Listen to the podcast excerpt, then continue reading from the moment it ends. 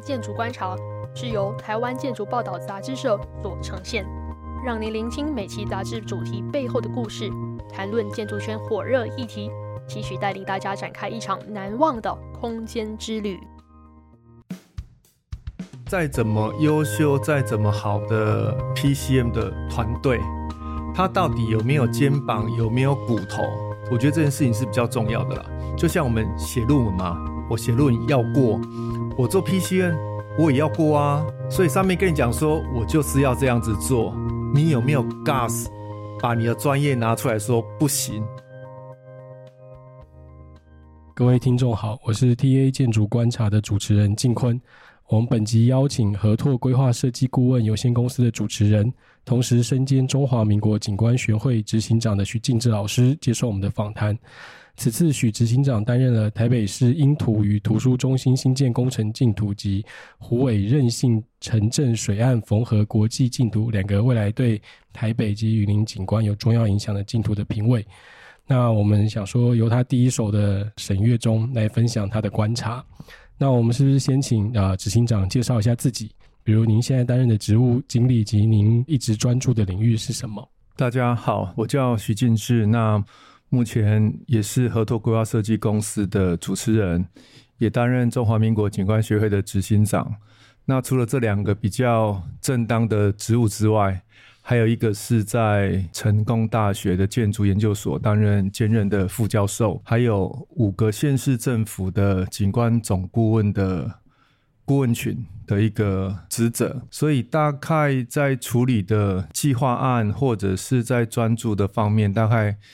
就分成这四个部分吧，就是一个是公司自己的计划案，或者是比较重要的一些环境景观改造的一些议题。第二个是在景观学会上面，那不管是最近有一些 TOD 的一些议题，或者是一些捷运或者容积的一些突破的事情，或者之前大巨蛋的一些不太公允的一些事件，那景观学会这个地方，包括要去推动一些景观基本法或者景观法，大概有这几个比较重要的一个议题，包括在学校。还有在每个县市政府帮忙市长或者是各个局处室做一些重要的建设，把整个环境景观、城市美学的一个架构跟格局建立出来，大概就是着重在这四个比较不同的性质的职务跟领域跟一些功能性的角色扮演。感觉这真的是非常非常的全面哦，这都不知道就要是有休息的时候嘛，四个东西不断在。转哦，那老师刚刚既然前面已经呃讲的这么完整，那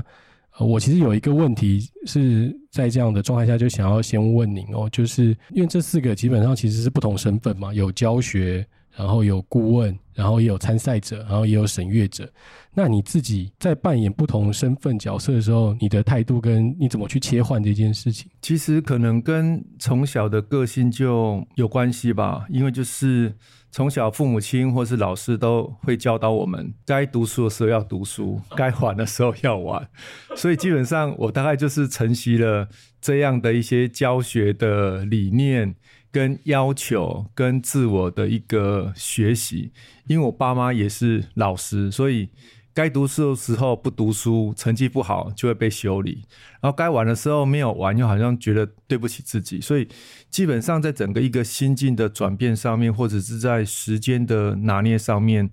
大概都是一个非常有计划性的把既有的工作流程安排好。所以像现在一个礼拜大概。有一天整天会在成大教书，教研究所的规划设计课程，然后大概有两天到三天是在县市政府或者是帮景观学会去针对景观的一些议题或景观的领域做一些发声，大概剩下一天到一天半是在公司里面把一些需要协商。或者是需要讨论，或是是每个计划跟设计跟规划，还有产业的辅导，各个方向跟各个策略把它处理好。所以这上面的其实角色的转换跟整个内容，其实对我来讲并没有不同。一方面可能就是把这样的一个专业，就是刚提到的环境景观或者是一些空间的专业，教导给学生，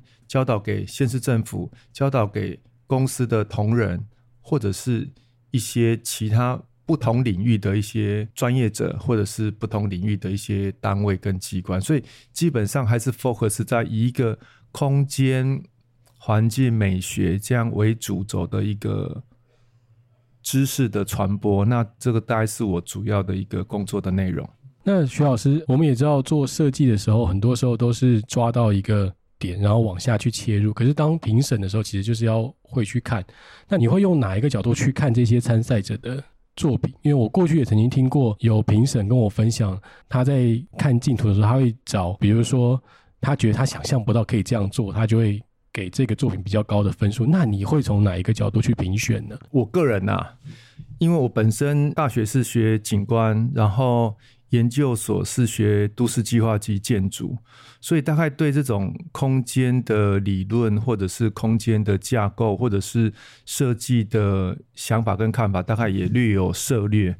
所以我在看一个作品的时候，其实我会以一个城市的角度，或者是一个区域的角度来看这件作品到底该不该做，因为有很多计划案，或者是很多评选。开始的 program，我觉得也不见得是正确的。所以，到底要不要盖那么大、盖那么高、盖那么宏伟，才去彰显了每个县市政府他们所谓的有建设这件事情？我是有一点不以为然啊。所以，基本上我在看这件，不管是这个各个净土案，到底它未来五年后、十年后对这个都市或对这个区域，它到底会带来什么样的影响？不是，就应该这样，就是说，我们在以一个景观人来看的话，我自己的想法就是，我们做了一个规划设计的内容出来，或者是一个开发案出来，基本上我不会去 care 它到底做的是什么，我不会 care 在所谓的 object 上面，那个量体上面，或者是那个物件上面，我会 care 是我们做的这件事情到底对这个社会、对这个环境改变了什么。或者是人会因为这样的一个设施跟设备，它改变了他的生活，跟改变他的一些使用的习惯，这个才是我比较容易，或者是我比较想要切入的这个点。徐老师回答太好了，那我们就必须要接着问。那老师这次担任了这个呃台北市影图跟图书中心的工程竞图，跟虎尾潮任性城镇水岸缝合国际竞图的评委，那你觉得？这两个净土的题目出的如何？也可以帮我们谈谈这两个净土的一个由来，他们的诉求。大概我对胡伟曹任性城市水岸缝合的一个国际净土比较熟了，因为一开始要去成这个计划案的时候，那时候张基张院长那时候就提到这件事情，也有。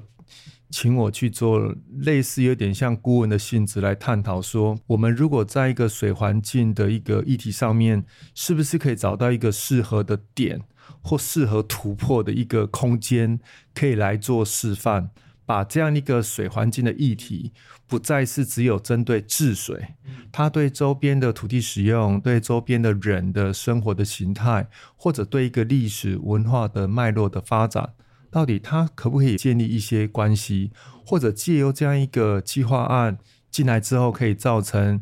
可能是城乡，可能是都会的一个改变。所以当初也选了三四个点，也进行讨论。所以我们最后也是觉得说，虎尾这个地方它具有城乡的魅力，跟不同的一个。形态生活的形态，那它也刚好有虎尾溪，也有刚好相关的一个水路的系统在那上面，所以基本上又配合上它一个糖厂，所以在整个产业的地景上面，在整个水利基盘上面，跟整个城乡发展上面，我觉得它是所谓的三合一的一个共同体，所以非常适合来做这样的一个。改善或是改造的一个计划，它不会偏向一个只有水利发展、只有城乡发展，或者是只有一些相关的一个水绿廊道的一个生态的一个建制而已。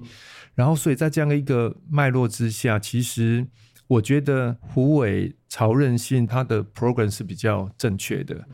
那其实就因土来讲，基本上。在那个地点做那样一件事情，只是因为它的空间够大。可是空间够大，并不代表它适合来做这样的一个事情。那比较严格来讲的话，它可能跟北侧的空总有一些连接，可能跟西侧的大安森林有一些连接，可是它的连接性也不是那么的强。所以到底要不要做这件事情呢？那就可能他的答案是跟大巨蛋要不要放在松烟是一样的。它足够做一个大巨蛋，我也同意。但是做了之后，盖了之后，对整个台北市的市容，对整个台北市的生态，对整个台北市的交通，或对整个台北市未来的使用的一个形态，到底是好还是不好？会造来正面的影响还是负面的影响？可能要等到巨蛋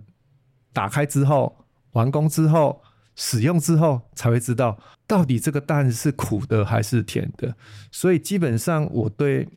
阴土的这个点，我还是觉得，虽然我是当评委，可是我还是觉得说，如果台北市有更好的点，真的是可以再重新做考量了。所以这个 program 不见得要放在这个地点去做处理，因为它同时在音乐的时候，或者在做图书馆的时候，它还是必须会有大量的人潮会进来，它跟周边的文化的产业跟文化的脉动。基本上好像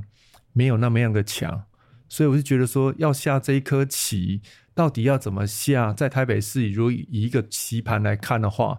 这一手棋我倒是觉得下的不是那么重要了，也没有说很对，也没有说很不对，好像只是在做一个过场。这个大概是我的看法跟想法。那在这样的状态下面，如果我们先谈这个呃银图的这个净土里面，那在徐老师，你面对这个呃题目不是那么合理，或者也在这种很模糊的状态里面，你当评审的时候啊、你在你的呃论述中，在这一篇解读文化新地标融入长明场域复合机能里面，你其实有提你你切入了三个重点嘛？那你是不是可以啊、再跟听众分享一下，当你面对这样没有到真的很正确，然后还有很多。模糊的地方的评审时候，你会站在哪个角度去切入评选他们？基本上，如果是依照讲一个评委的角度来看，或者是以一个专业的规划设计者来看，通常一样，就是之前老师教的跟老师讲的，因为通常做建筑的人都会 focus 在建筑这个基地而已。景观的人会把建筑基地再往外扩，这个大概是建筑跟景观不太一样的。那都计划大概就是他把这样的一个都市的土地使用的强度跟土地使用的允许的部分，大概做一些数字上的量化，看哪里可以盖得高，哪里盖得低，大概做一个这样一个分派跟分配。所以基本上我在看每个基地，不管是大大小小的净土，我都会希望是从 L、M、S 三个不同的。尺度来看，它到底在一个大的区域的范围，应该是要怎么样去做一个处理，或者是做一个角色的扮演，或者是他应该有一些不同的面向要去做处理的。可能它跟大的气候有关系，或者是跟风向有关系，或者是跟日照有关系。然后在比较中的尺度的时候，可能就跟我们这个一个巷弄的空间相关，周边的街道的尺度跟建筑的高度，因为那个地方大概都是六层七层为主的这样一个不是那么高的一个空间跟脉络，还有一些比较。细碎的巷弄跟一个人的通行的环境，在 S 的尺度，我就会把它定位在我们基地上的一个建筑的表现。因为阴土它是一个纯建筑案，它可以景观发挥的空间也不是那么的大，所以基本上建筑师的功力就非常非常的清楚跟清晰。这样的方式跟方法，其实要看说，其实他们在要放它的设计的。量体跟它所切割出来，跟所面对的所谓的空间的指认，或者跟整个山水轴、自然轴，或者是空间轴的部分，其实就有一些不同的想法跟看法。所以这个部分大概是会造成我对每个来评选的，或是来参加净土的一个个案，有一些不同的想象跟不同的期待。有一些只有注意在整个所谓 S，就是它的一个基地里面做一个。很精彩、很复杂的设计，但是好像容不住一个 M 的一个环境的尺度，甚至跟旁边的大安森林公园，或者是跟整个以台北市为一个类似像一个盆地的地形，我们往四周去都可以看到山脉，都可以看到绿这件事情，好像也没有呼应到，好像也没有呼应到我们所谓的台北市的常年的风，以东东边为主要的东风。为一个常年风的一个台北市的一个地景的一个风貌跟整个气候的条件，所以我还是会希望说，在整个一个所谓的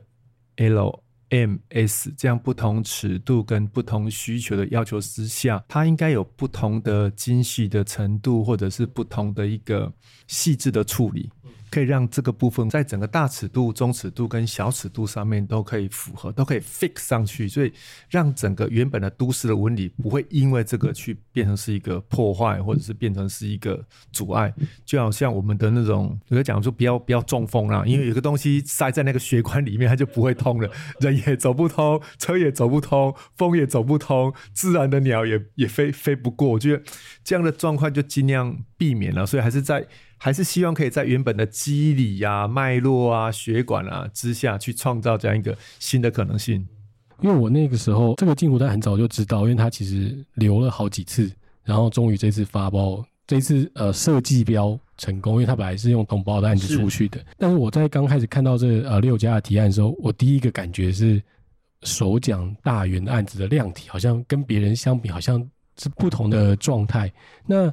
呃，徐老师可以帮我们分析一下，为什么他在同样的命题跟同样的需求里面，可是大圆却可以做了一个好像很紧实的一个设计，而且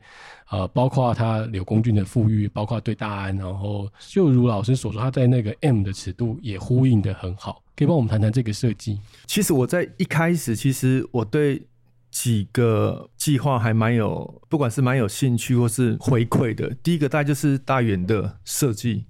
它在整一个量体上面，其实它是相对精简的，比较精实的，而且空间的使用其实都还蛮到位的，用整个空间的错位跟整一个关系把它镶在里面，所以它有很多复合的使用跟很多一些空间的一个想象，然后也创造出一些虚跟实的空间，还有可以跟。刚刚提到了呼应东风这件事情，或是呼应那整个空间轴，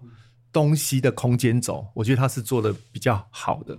那另外一个会让我惊艳的是，就觉得那个九点了，它从上到下就是有一个大的阶梯，可以串到不同的户外的空间跟室内的所谓中介的空间，让他们里跟外可以连在一起。所以这两个是在整个一个建筑的形态跟整个空间的形态是跟其他几家是不太一样的啦。那所以这个部分其实我觉得，因为刚提到就是它原本是统包，然后把它拆成设计标，因为其实统包现在目前缺工缺料跟一些相关的一些关系的影响，所以基本上要参加的件数非常非常的少。其实有一点像我们台北。美术馆那个状况了。如果在想说美术馆，如果也可以把它拆开，我觉得去参与的人不会这么样的少啊。所以我就觉得这个是一个策略的方式。所以我们到底是不是要先找到好的设计师进来，先把这些设计做好，还是希望可以用统包的方式，就是赶快很快的就可以发包出去，就可以找到营造厂去做这样的处理？因为基本上统包对市政府而言是比较轻松的。但是它出来的效果不见得会比较好，毕竟这是一个非常指标的一个，不管是工程计划也好，或在整个台北市的一个政策发展上面，它都是非常巨大的一个量体跟非常巨大的一个地标。徐老师这个讲的太棒了，那。就让我不自觉想要多问了。当然，因为我们听众也不一定都是建筑背景的。那老师可以帮我们分析一下统包跟呃设计建造标各自的优点，跟他们代表的意义是什么吗？其实，在整个统包跟设计标，就应该是说统包它是工程跟设计是绑在一起的，嗯、所以基本上所谓的承商就是会以营造厂为一个主标的单位，嗯、因为它的工程费可能是。占了整个标案的百分之九十，然后设计只占了其中百分之可能是五到十啊，这是所谓的统包的一个方方式。第二个设计标就是我先不考量相关未来的工程的承商是谁，我先把设计做好。可能举例来来讲，刚刚的一个统包的案子是一百亿。那可能是承商占了百分之九十到九十五，那设计方可能占了五趴到十趴的部分。那如果说以设计标再加上工程标的话，它会变成是我设计含建造大概是百分之大概是八亿到九亿的这样的一个经费，那工程大概是在九十亿左右的一个经费，所以基本上在经费的派比跟分担其实是没有什么差的。但是如果我是以设计再加上工程标为主，那时候相关的想法跟看法跟相关的细节，建筑师或者是设计师他就要负全责，而且他是直接对市政府、对甲方去做这样的一个处理，所以他的意向、他的想法、看法，那也可能会就是会怕到，因为怕我原本设计出来是九十亿或者是加总是一百亿的工程，但是这两三年因为缺工缺料，可能一百亿会涨成两百亿，这是。唯一我觉得比较缺憾的，而且它的时间会拉得比较长。但是如果以统包来看的话，通常我们也有做过几个统包的一个计划案。通常统包的一个计划主导不会是设计师，不会是建筑师，不会是景观建筑师，都是承商。那承商他为的是什么？为了要赚钱。所以相关的工料、相关的材料、相关的工法，基本上我觉得，除非是很有良心的同胞商了，可是在商言商，谁会赔钱呢？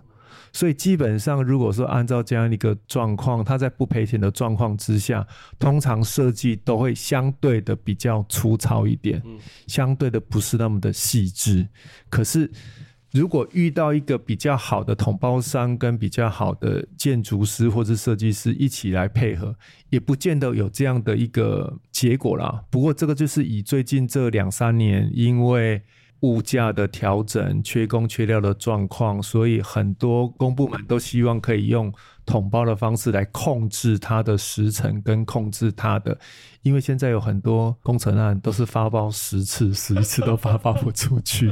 所以基本上政府会怕这样子，所以这个有一好没两好，但是我觉得要看不同的个案、不同的规模来看这个部分，所以我还是建议是，如果这么大型的案子需要找到好的设计师跟找到好的一个承商的话，就是一个。施工厂商的话，可能用设计加工程标的方式，可能会比较好找到这样的一个团队。不然，如果我有一些国外的团队要进来，其实也都不是那么样的容易了。因为呃，国外团队要进来，那又涉及那个呃设计费到底趴数够不够的问题哦。但这不在我们今天的访谈的重点哦。但是我觉得刚刚徐老师提到一个重点，就是那个呃业主方就政府方开始担心，因为发包不出去。然后一直 delay，所以他们开始倾向用统包。那面对这个问题，呃，徐老师，你站在呃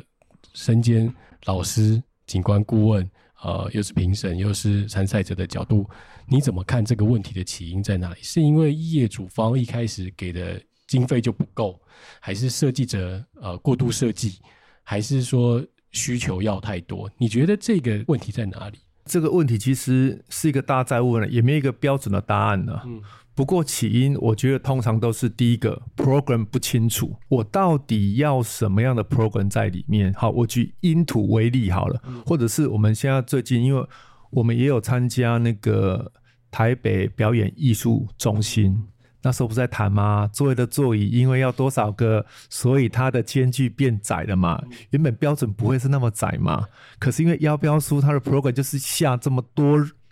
它还是少个一百个、两百个，可能这个问题就解决啦。可是第一个是我们公部门在做这样的 program 或者在做这样的邀标书的时候，没有人来帮他们。所以假设是因土这样的状况，所以它到底需要的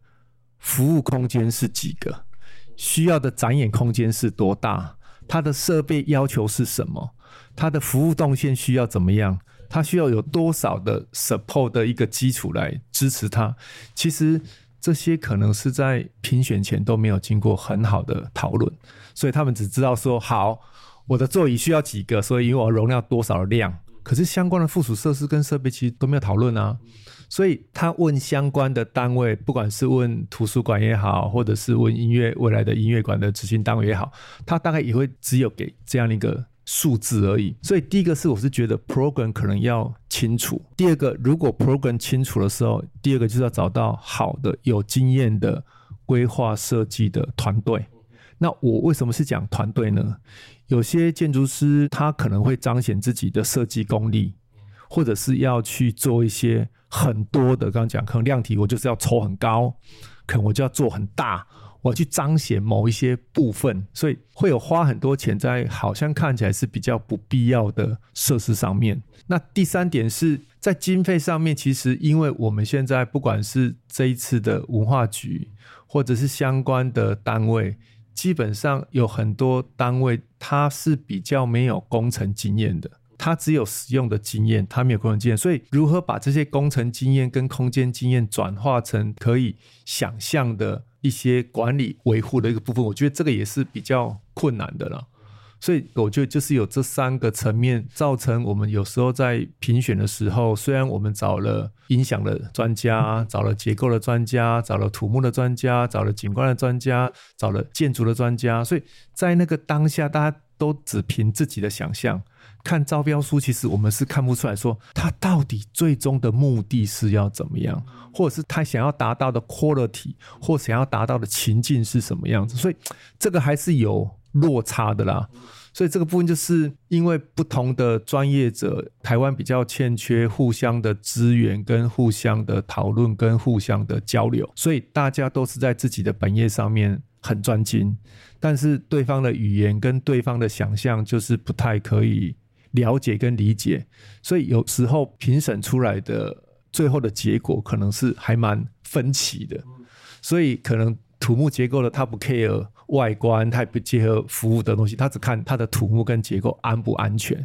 所以这样的状况其实就在很多评选案，也不是只有因土，诶，在很多评选案就会有这样的一个状况，包括在刚刚讲的虎尾的状况，它到底跨域的整合，因为它也有跨到水利。又有跨到建筑，又有跨到生态，又有跨到很多不同的层面，所以那个的层面又更大了啊！所以就不同的计划案，它应该要找的跨域的整合的部分跟委员的组成，我觉得也是也要去思考看看的。徐老师又带出了两个很重要的问题哦。第一个是说前期规划是非常重要，但是我们也知道台湾很早就引进这个 PCN 的制度。那据我所知，我知道英图也有 PCN 团队在规划嘛，那当然北美馆也有嘛。那我们不谈这两个案子，那只是说你怎么看？那在台湾这个 PCM 这个呃前期的规划的制度到底有没有发挥出来？或者是说，因为据我所知，这些负责 PCM 其实都是在台湾都算是。蛮优秀的建筑师，那怎么最后还是功能性没有被彰显？你觉得这个原因在哪里？没有，我我是觉得再怎么优秀、再怎么好的 PCM 的团队，他到底有没有肩膀、有没有骨头？我觉得这件事情是比较重要的啦。就像我们写论文嘛，我写论文要过，我做 PCN 我也要过啊。所以上面跟你讲说，我就是要这样子做，你有没有 gas 把你的专业拿出来说不行？上面不好意思，市长或是上面的决定，你这样不对了，我们不能这样子做，我们只能怎么样子做，这样是最大的一个可能性，或者是它 capacity 就是这么大。可是你要是没有种，你要是没有骨头，要是没有肩膀去说这件事情，那 PCM 其实它只是在做文书作业，它一点功能性完全都没有。上面讲什么你就做什么，你只是让甲方有一个万一出事，哎，这个是 PCM 的建议，这是 PCM 的。可是真正的想法跟看法，如果 PCM 没有拿出专业出来，而且加上一定的建议权出来，PCM 我觉得在现在目前的制度上面是只有行政作业，把一些 paper 做好，帮你看看施工图，帮你看看设计图，帮你看看预算。就这个功能而已啊，所以我是觉得 PCN 这样的一个制度，或者是先期规划的制度是应该要有的，因为其实一个好的规划或者是好的先期规划，可以把 program 讲得非常清楚，但是专业的考量上面跟专业的程度上面，是不是你可以讲真话、讲实话，把这样可能上面所想要的，但是不可能的事情讲出来，或者是主导这个地方大概可以做什么事情会更好？我是觉得，如果有这个 GAS 的团队才去做 PCM 吧。现在很多团队基本上都不具备这样的 GAS，基本上只是重写一遍而已啊，把不对的 program 再重写一遍，所以造成后面的状况会非常非常的多了。我其实拿到这个题目的时候在看的时候，因为我本来就知道说，哎，这个英图的竞图评审团多达十四位哦，是非常重量级的哦。那我们摊开他的这个评审团组成的名单哦，对我来说是分成三个部分哦。第一个部分就是啊，比较属于建筑的部分。那第二部分就是属于这个结构、土木跟机电。那当然对我来说，规划也算在建筑这一块。那第三部分就是呃，所谓的这种图书馆、国乐跟甲方的的业主。那其实这个是台湾近年来公工程竞图的一个常态，就是为了保障一种多元的价值或公平的价值，会把这个建筑所有领域的专家都纳入来。那徐老师，你从你的角度来看，你觉得这样子的评选机制合理吗？它有达成这个公正公平的效果吗？我是觉得任何的制度都有破绽，任何制度都可以讲得通。那以这次英图的经验，我是觉得。我在里面文章也有写到了，因为其实这个是算一个公开的评选，所以很难讨论。但是我是觉得有几个部分应该要再加强的，就是我们组成一个评审团，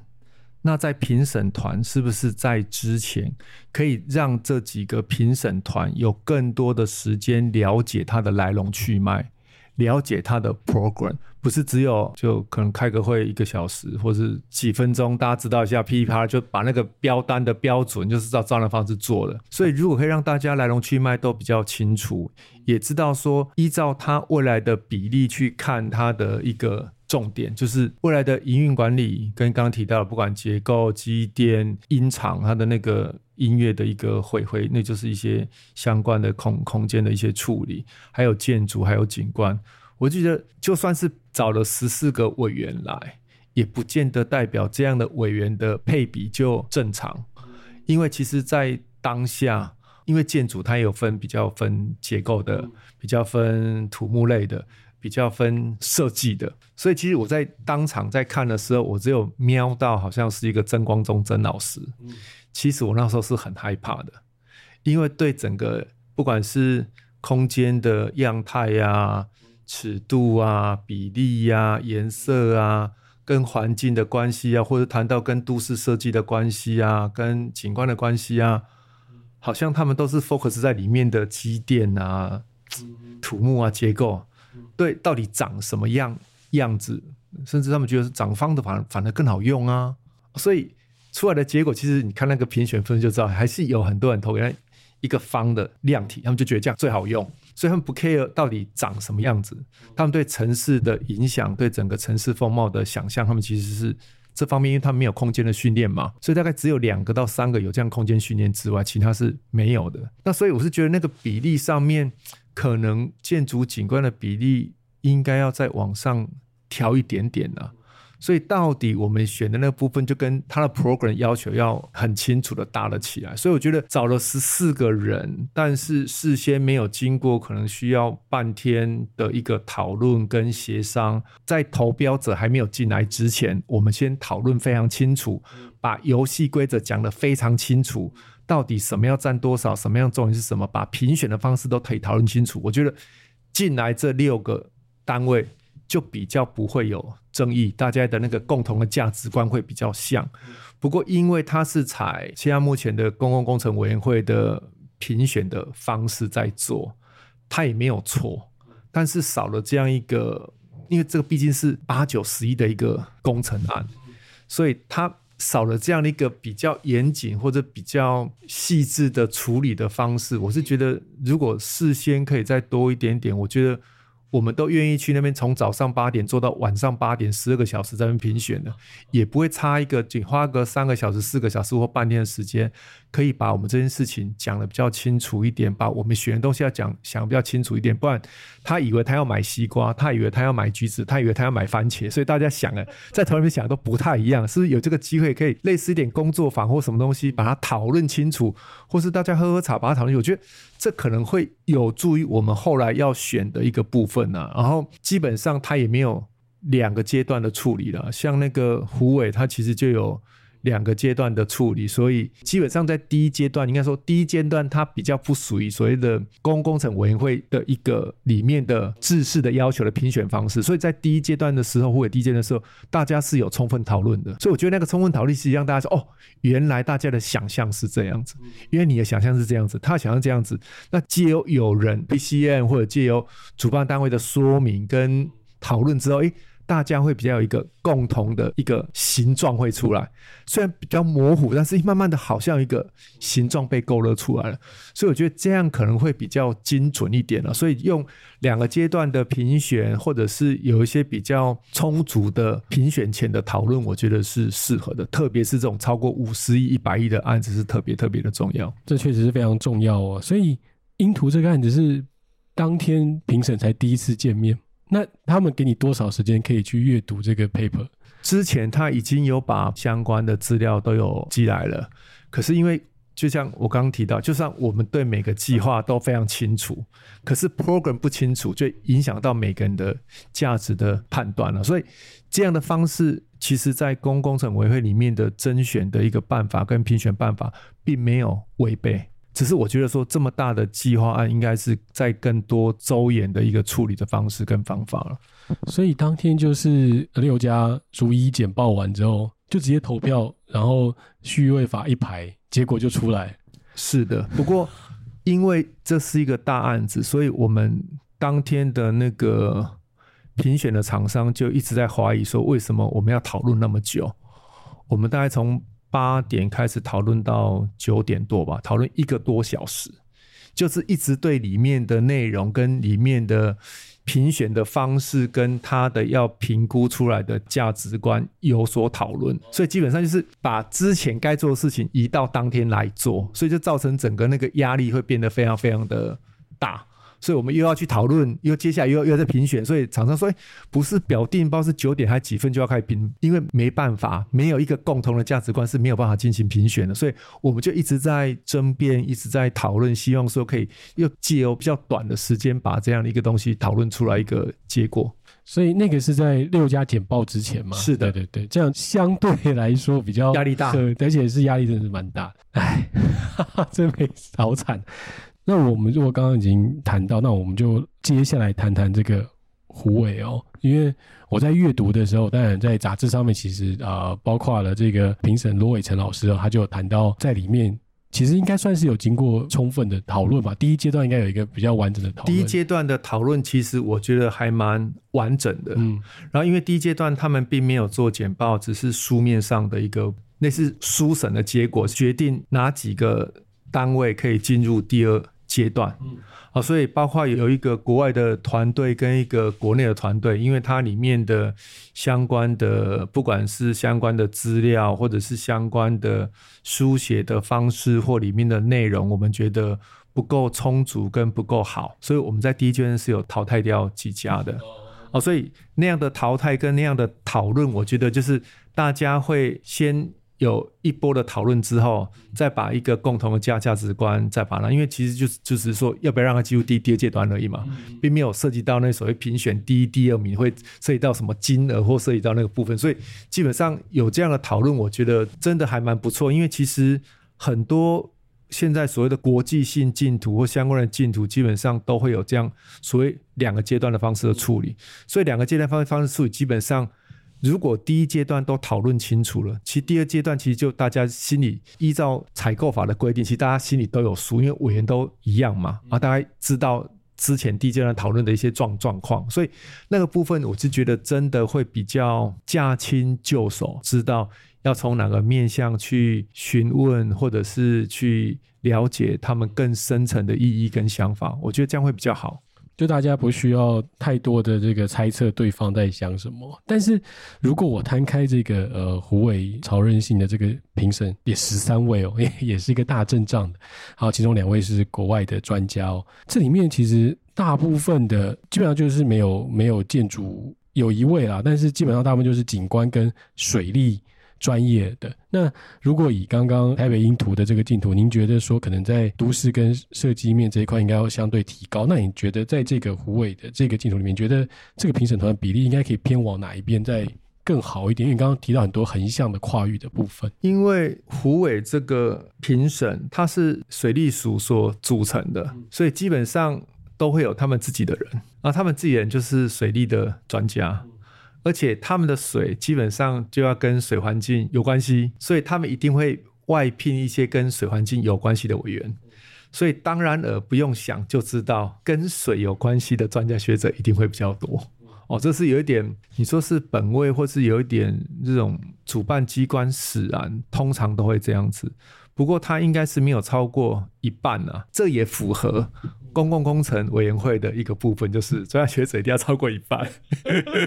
他自己不能超过一半哦，所以他加加起来也接近一半了哦，所以这样的方式是，而且他的基地是在所谓的虎尾糖厂为主，加上西，加上旁边的聚落的所谓的中介空间跟一个边缘空间去做。处理啊，所以它真的是水利的要求会比较多，然后一些相关的景观的要求会比较多。它在建筑这件事情或在建设这件事情，其实相对性是比较少一点点的哦，所以。我是觉得它的比例跟比重上面，如果水利的部分可以再少一点点，可能再多一个建筑的，再或者是再多一两个生态的，可能我觉得会比较好。因为其实他就希望可以塑造出一个新形态的所谓的水质改善了，水量也做一个控制，最重要是可以塑造另外一种水生活的情境跟想象出来。那因为我的背景也比较偏建筑相关啊，所以在阅读这个呃胡伟的这个竞图时，我也我也相当吃力哦。因为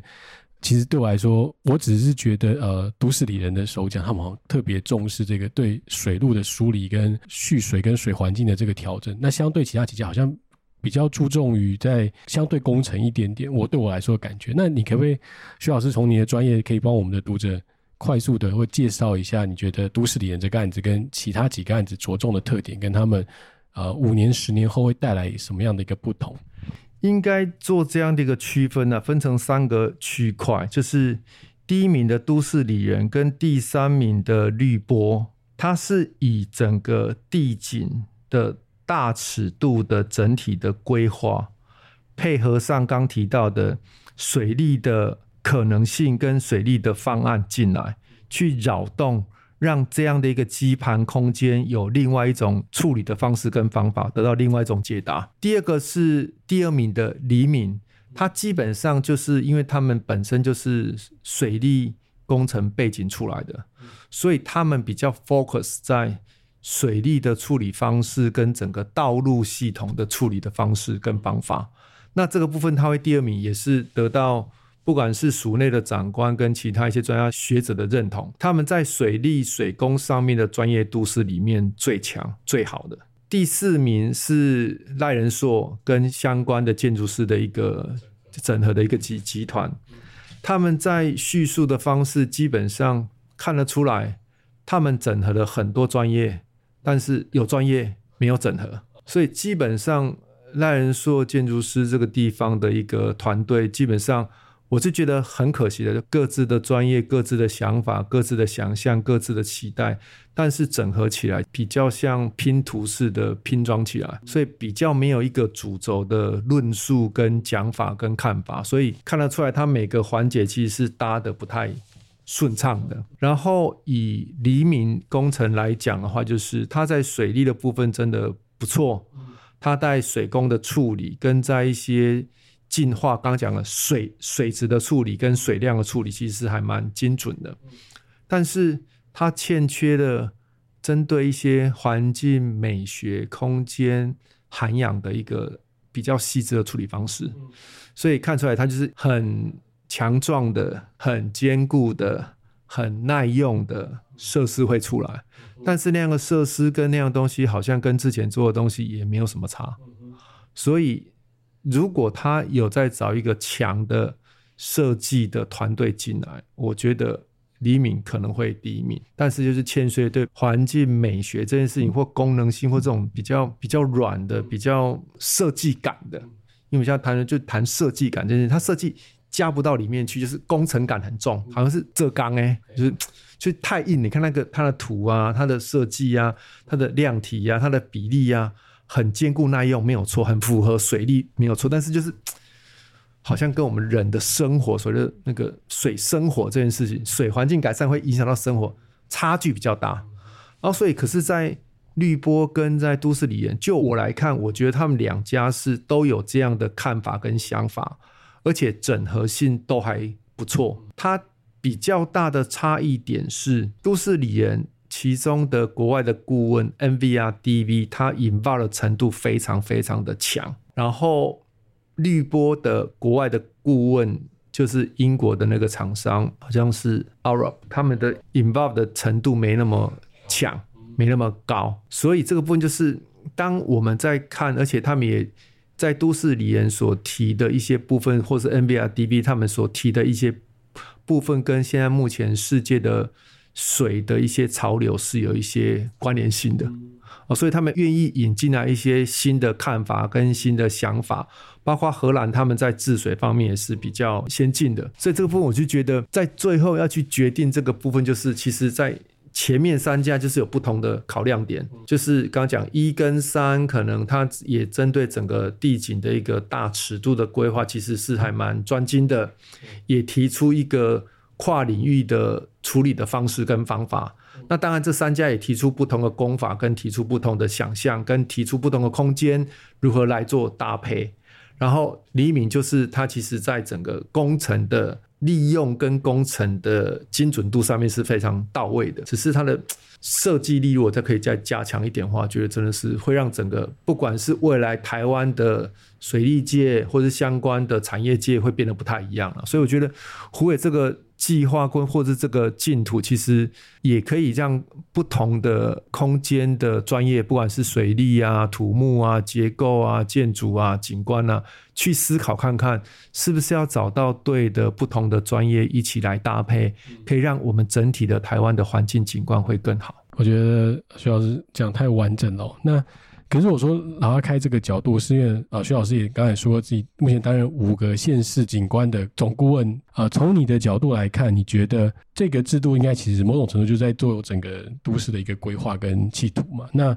呃，你觉得胡伟的这个对于其他五个县市会有一个呃效益出现吗？然后你觉得你担任景观总顾问，对于这个景观？在都市上面有实质的效益可以推动吗？也就是说，还是它其实还是比较接近是一个呃纯粹头衔的部分。基本上应该这样讲吧。大概现在台湾每个县市的环境景观总顾问，大概有三分之一大概只是头衔吧，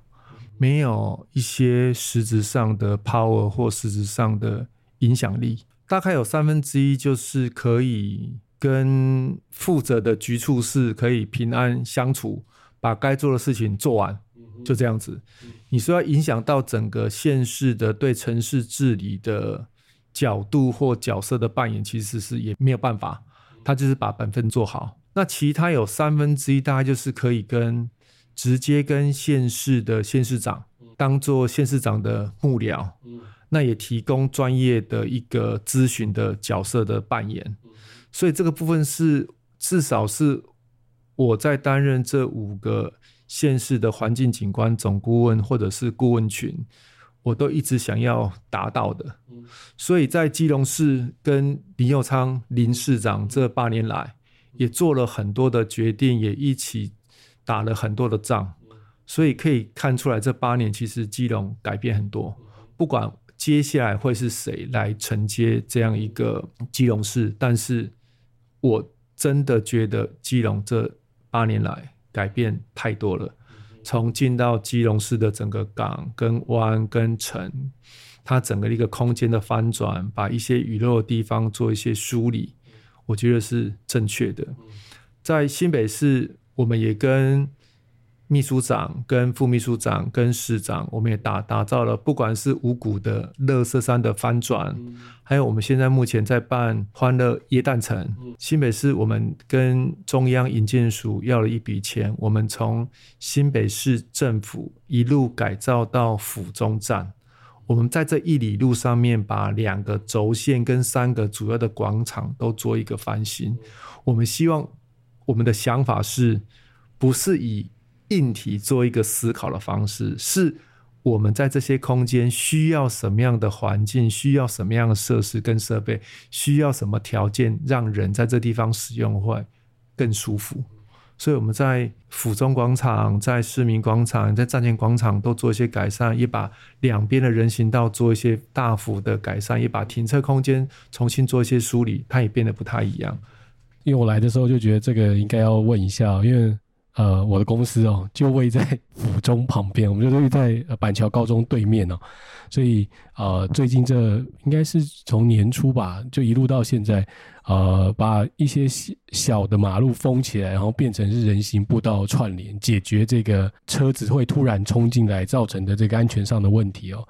但是这边就有一个问题哦，那那个游龙这座桥会拆吗？基本上应该这样子讲了，因为。在做一个环境的改善的时候，它是有阶段性的。那游龙会不会拆？之前游龙，我们现在已经把它的一个下面的引道跟下面的一个空间，它有伸出来几个楼楼梯的角，也大概把它做一些处理了啦。那这个部分也跟廖伟立建筑师，就是跟我朋友，我跟他协协商过，跟他讨论很久，因为我通常都会很尊重他们之前做的一个部分，然后他就说，哎、欸，他希望说还是可以保留一下，呃、欸，那个那个游龙让它完整一点。但是就整个，我是觉得有一些事情跟有一些设施跟设备，它是具有时间性的。具有时代性的，所以刚刚讲了，我们在重庆街，我们封路短短一百公尺，我们那一阵子封完路，我们好害怕，因为一直有议员在干掉我们，一直有媒体在说我们怎样怎样怎样，然后也有正面的意见，也有反面的意见。可是我们真的从整个空间的规划，我们真的觉得说，还是以人为思考的方式去做处理，不是以车子思考的方式去做处理。所以我们也现在也把。所谓的县民大道的南跟北，它的人行道加宽了，所以而且也把所谓的斑马线的距离，我们做出一个类似有点伸出来的一个背，让中间的行穿线的距离也变短了，所以它的时间就可以比较充足、比较缓慢、比较舒适去过这个马路。基本上游龙的功能已经没有了，除非他要去变一个是什么游龙图书馆、游龙咖啡厅，但是。在现在这个时间点，一一二六之前不会有答案了，所以我们现在只能说，让下面原本占据了人行的空间，让自行车道可能不通畅，让原本人的尺度只有剩一米到一米半，非常不舒服的尺度，让它这样整个把它打开了。所以你现在去那个地方，觉得，哎，哦，原来这个地方可以变得这么舒服。而且我们把停车空间之前是机车跟汽车混在一起杂乱的，而且又平的又不正，所以那个停车效率超差的。所以我们在不影响任何一格停车空间之下，我们重新把机车的、汽车的重新做一个梳理跟调节，空出来至少可以宽六米的人行道。所以你现在走在县民大道的南侧跟北侧，我觉得你在那个府中那个广场周边的广场在活动的时候，都会觉得。舒服非常多，所以游龙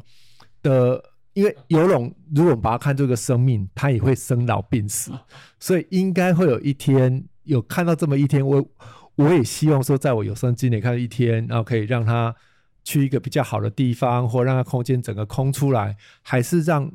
人去使用，让人活动。可以办一些活动在上面，我觉得这个才是一个人本的城市应该有的一些想法跟一些看法。呃，因为我我个人公司就在旁边哦，那那个我以前当兵也在那，所以确实以前这个廖立建筑师那个游龙在那边是合适的，因为那个时候车水的马龙啊，生命力很猛，确实需要一条龙镇住。但现在这个呃针灸微调之后，确实它的位置是有一点点尴尬，尴尬，对，非常尴尬。对，但是确实如刚刚呃徐老师讲的，就是这两端的路走起来是舒服，可是就会有一个问题出现，就在于说，因为你中午突然间觉得好热，会觉得这个树好像种的不够多，嗯、就觉得好像宽是宽了，这个遮阴不够了，这但是我在那边使用的一个感觉哦。但刚刚呃徐老师提到基隆这一块，我确实也是感受良深。年初的时候有一起去看这个呃基隆城博会，确实是改善非常非常多。然后徐彦新处长也很热忱的在这边解说。当然年底的选举会怎么结束，我们都不知道，也不是我们今天访谈的重点。但是我们如果延续谈哦，我们倒数几个问题哦，也就是说，因为徐老师也同时身兼这个中华民国景观学会的呃执行长哦。那你们也有在举办这个台湾景观大奖，也已经举办十届。那可以帮我们谈谈这个呃景观大奖的由来，跟您觉得这十届以来，你觉得台湾的景观有没有什么巨大的改变，有没有什么提升？其实这一次我们现在目前在征求第十届的景观大奖，那已经办了九届了。所以这九年来，其实刚开始应该不可讳言的啦。刚开始的前五届大概都是我们景观学会的理监事或者是团体会员自己玩的，所以大概报名的件数一年大概就是十件、二十件。然后他那个因为奖就是这样子嘛，你没有名气、没有名声，大家不认同，对你的 credit 或对你的那种影影响力没有认同感的时候，你不会参加的啦。那么辛苦去做简报，还要做报告书，还要提一个提案资料，还要缴报名费，没有人会愿意了。那可是后来我当了副理事长之后，就慢慢开始在推广这样一个景观大奖的能见度，包括我三年前在三年半前当上理理事长，我就到。趁着各个机会，我就到中央，不管是刚提到了水利署、营建署、观光局，还有相关的文建会，就文文化部，然后都有去跟他们沟通、跟协调、跟拜访，还有各个县市的县市首长、秘书长、都发局局长、建设局局长，我都去拜访。那我希望说，可以把这样的一个对台湾环境景观比较有效益跟效果的事情，跟对外去做宣传，那同时也在大概是六年前，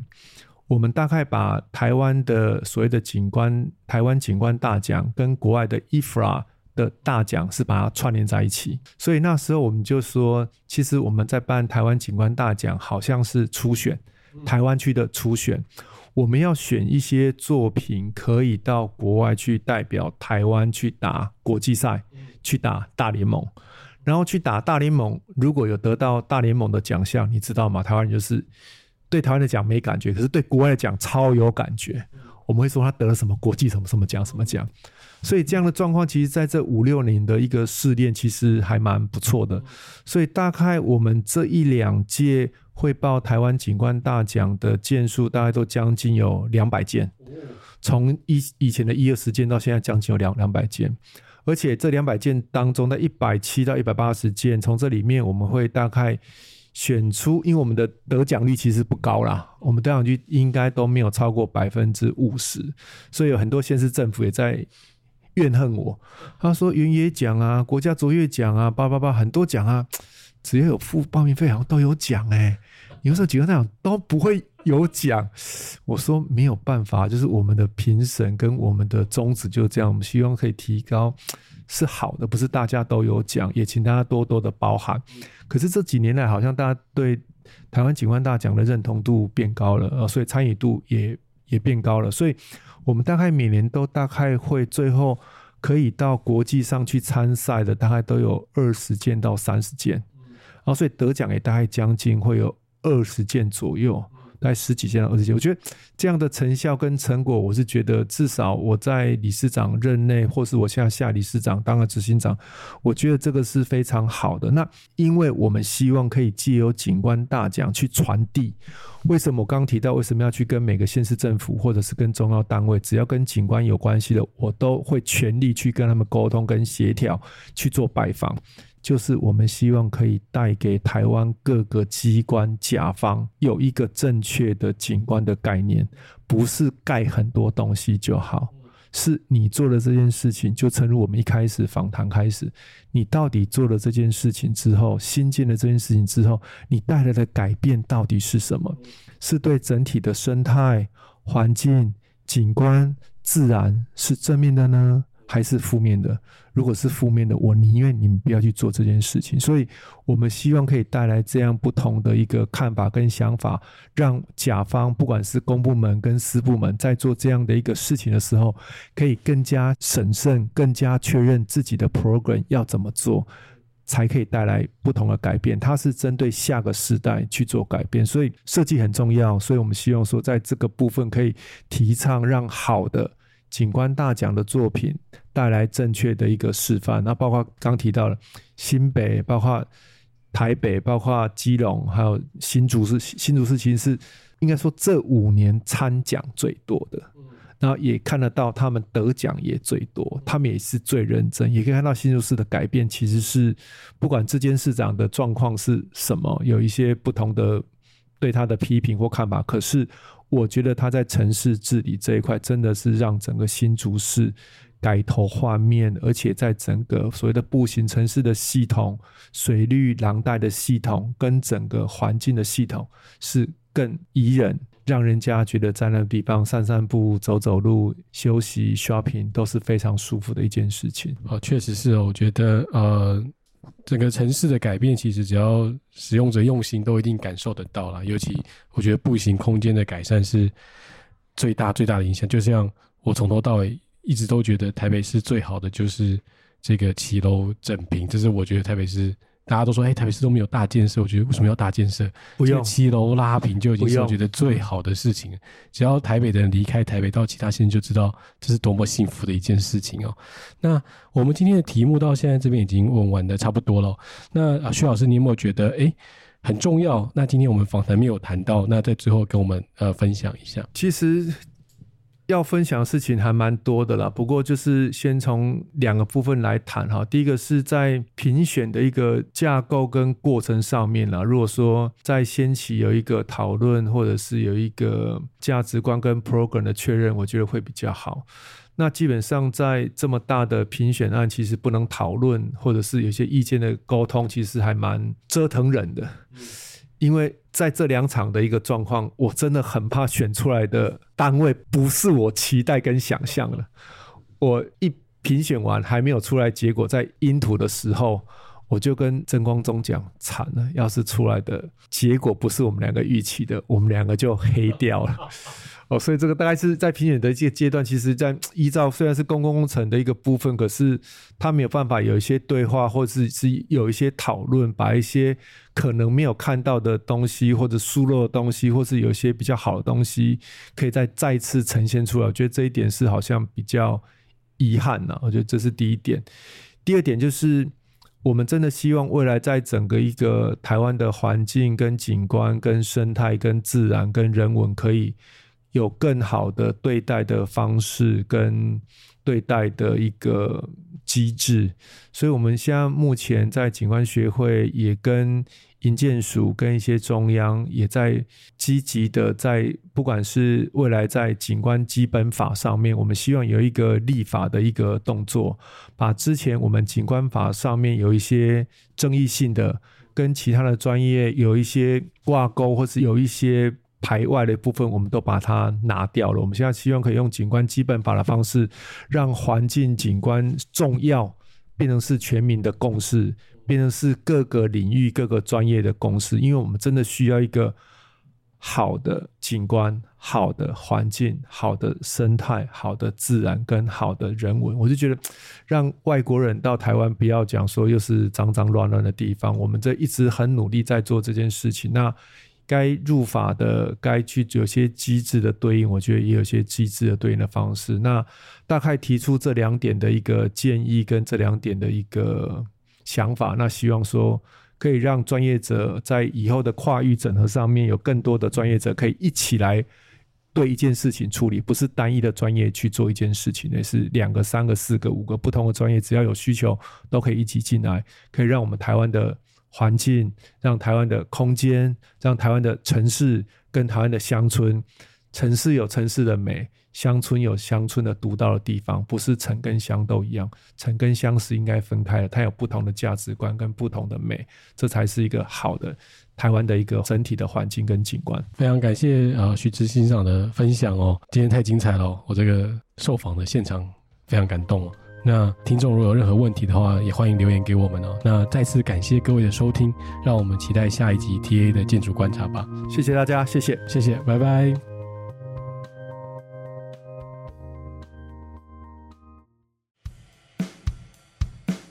如果听众朋友对于本期杂志内容有兴趣，非常欢迎到博客来、诚品等书店购买实体杂志，也可直接联系台湾建筑报道杂志社选购。或习惯用电子书阅读的朋友，也欢迎到 UDN 读书吧订阅台湾建筑电子书。